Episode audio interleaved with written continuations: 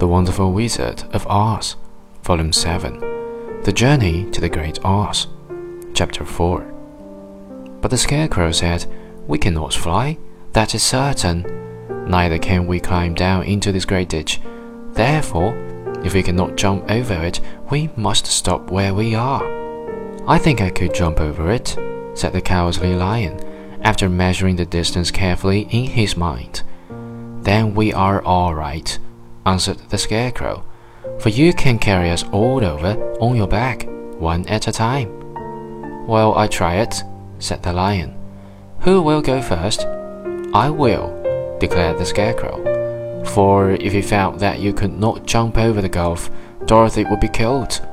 All the Tin Woodman badly dented on the rocks below. But if I am on your back, it will not matter so much, for the fall would not hurt me at all.